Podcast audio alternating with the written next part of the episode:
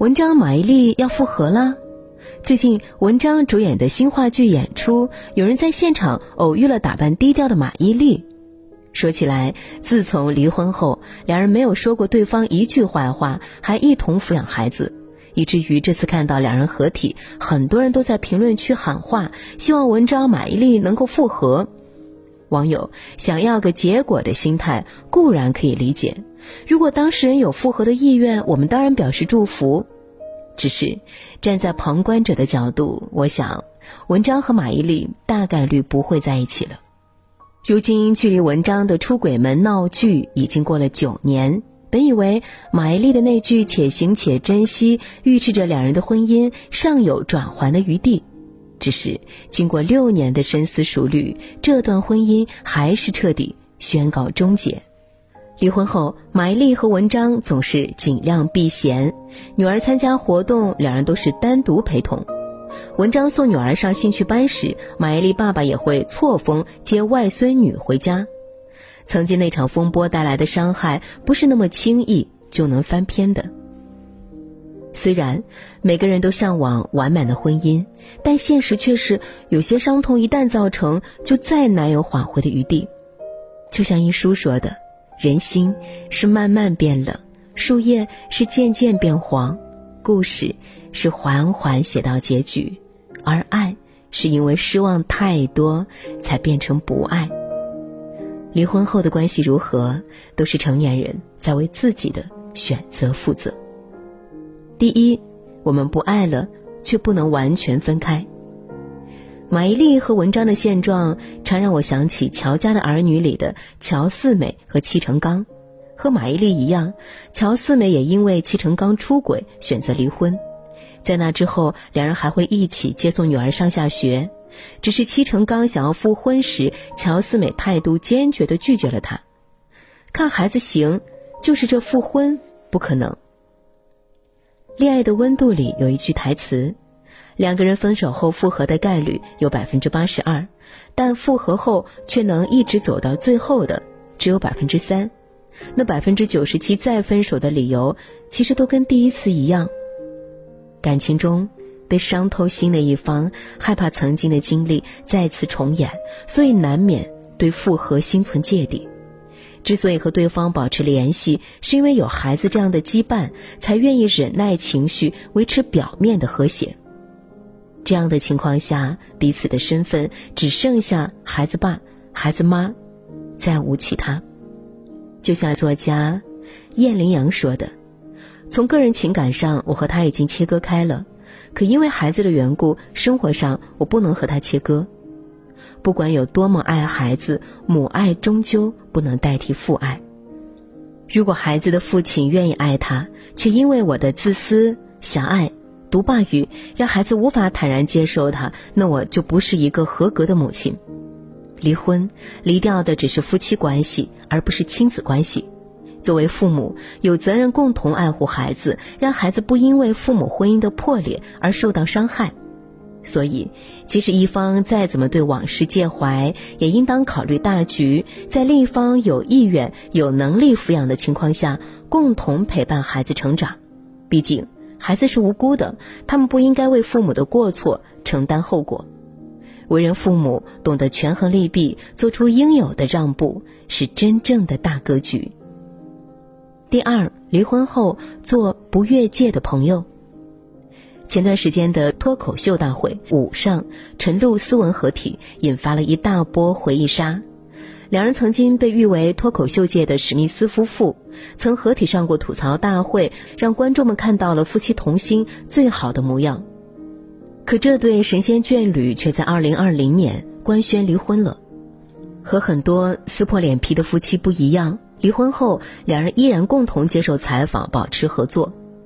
这次上脱口秀大会，思文还主动找程璐同台竞技，两人礼貌握手，相谈甚欢。程璐说：“好像又回到了以前一块上节目的时候，看到他状态还挺好的，我很为他高兴。”在台上，思文大大方方地聊起了两人的离婚梗，程璐则面带微笑给思文送上祝福。俗话说得好，夫妻本是同林鸟，分开了也要一起飞得更高。没有拆台，没有冷战，两人给过去的感情留足了体面。有人说，离婚后还能做朋友的人，不是像网上说的没有深爱过对方，只不过是放下了、看开了，真的和这段感情挥手告别了。结过婚的两个人，彼此一定见证过最幸福的时刻，也一定经历过最艰难的时光。因为不适合，所以忍痛放手；但也因为懂得，所以心底对彼此都存了份美好的祝愿。这是人心深处的柔软，也是相知相惜的默契。毕竟难得夫妻一场。如果圈子还有交集，如果没有原则性伤害，像普通朋友那样相处也未尝不可。只是无论如何，都不要忘了，做朋友也要守住朋友的底线，理清边界，互不干涉，把握分寸，守望相助。这是对双方生活的尊重，也是对彼此。最好的成全。第三，即使断绝关系，也能独自美丽。看过一位单亲妈妈的留言：离婚五年了，我带着女儿独自生活，前夫重男轻女。我们在一起的时候，他就对女儿不闻不问，女儿饿肚子，他都不会给女儿做饭。后来我们闹离婚，他嫌每个月的抚养费太多，还和我对簿公堂。虽然我最后胜诉了，但我和前夫的关系也彻底闹僵。离婚后，前夫拉黑了我的微信和电话，从来没有看过女儿。听说他后来找了新欢，汇的钱也越来越少。我刚开始的时候心里很不平衡，但后来我慢慢想开了。我有学历，有能力，经济独立，有底气，我有信心能带好女儿。虽然单亲妈妈挺不容易，但我还是会尽量克制自己，在女儿面前不说前夫坏话。平常我也会抽时间多陪伴女儿。现在女儿也慢慢懂事起来，会帮我做一些力所能及的家务，我很知足了。看完留言，不由动容。在前夫极其不负责任的情况下，这位单亲妈妈依然愿意暂时放下旧日恩怨，给女儿营造有爱的家庭环境，是何等的隐忍和坚强。亲爱的阿基米德里说：“偶尔缅怀过往，从不沉溺悲伤。一段婚姻破裂之后，难免会有伤害，也难免会有不甘，但从人生的角度看，这何尝不是一个新的开始？”每个人终将拥有不同的人生轨迹，比起纠结过往，最重要的是过好当下的生活，学会爱自己，并且让孩子知道他们是被爱的。至于旧人，就当做随风逝去的一场梦，不必死缠烂打，也不必刻意联系。梦醒了，要过好当下的生活，把自己还给自己，把别人。还给别人，如此才能摆脱过往的泥沼，遇见美好的未来。听过太多人问，离婚后怎样和情人相处才是最好的？关于这个问题，其实并没有标准答案。每个人遇到的人不尽相同，分开的缘由也天差地别。如何经营彼此的关系，还要看双方的修为。做朋友也好。做家人也好，老死不相往来也好，关系是亲是疏其实并不重要，重要的是你们是否能把离婚对所有人造成的伤害降到最小。成年人的很多选择不是非错即对的，我们做一切的选择的前提就是不要太委屈自己，委屈孩子。